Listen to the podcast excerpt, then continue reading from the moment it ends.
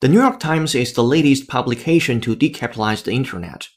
Like a cool business dad, the New York Times has finally decided to stop capitalizing the word internet.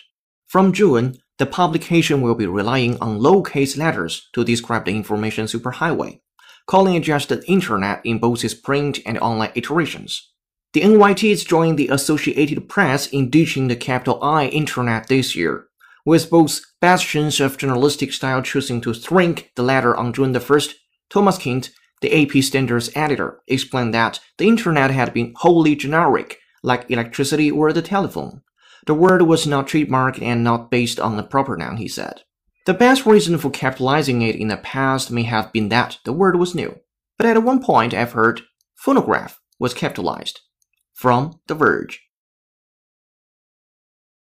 I'm not gonna ditch you, Sam. I'm not gonna ditch you. I'm not gonna ditch you, Sam. I'm not gonna ditch you. How? One way is by buying generic items instead of big brand. How? One way is by buying generic items instead of big brand.